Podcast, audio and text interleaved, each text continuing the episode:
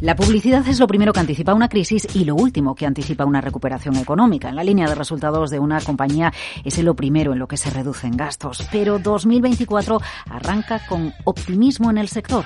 No hay tijera. Crece la inversión publicitaria en 2024. Eduardo Vázquez, Country Manager de Revolt Marketing.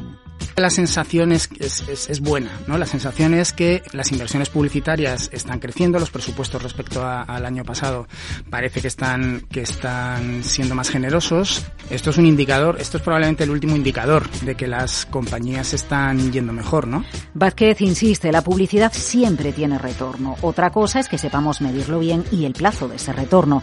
Respecto a la inteligencia artificial, la aportación clave al sector publicitario será permitir la interconexión entre la información de diferentes redes, soportes o plataformas, porque ahora esas plataformas son silos. Nosotros sabemos cómo le afecta a alguien ver un anuncio en Meta, por ejemplo, porque sabemos lo que ha ocurrido después. Nosotros sabemos si ha pinchado en ese anuncio, si lo ha visto, si qué ha hecho luego, de dónde venía, o sea, sabemos mucha información de lo que ocurre en Meta. Pero antes de Meta ha visto un anuncio en la televisión, por ejemplo, o después de Meta se ha ido a Google a buscar el producto o la marca. Eso no lo sabemos, porque las plataformas son silos entre sí.